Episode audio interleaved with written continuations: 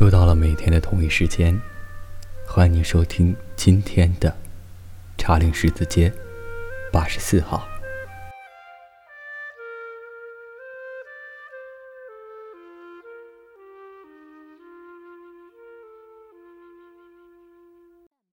诸位先生，今天收到你们寄来的书，斯蒂文森的书真是漂亮。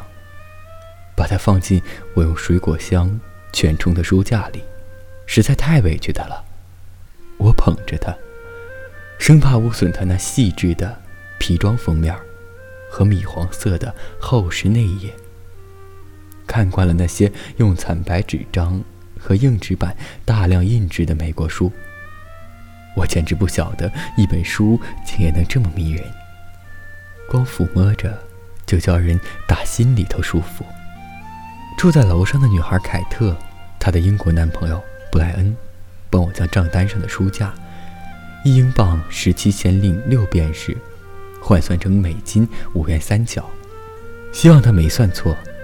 我寄了五元和一元的钞票各一张，多出来的七角，请用来支付新约全书，那两本我都要买。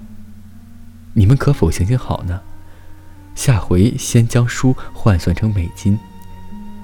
我连算简单的美金加减都一塌糊涂了，要我把英镑换算成美金，真是阿弥陀佛。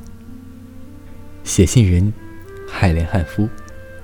哦，还有一点，我希望在你们那边，夫人的意思和我们这边的，指的是两码事儿。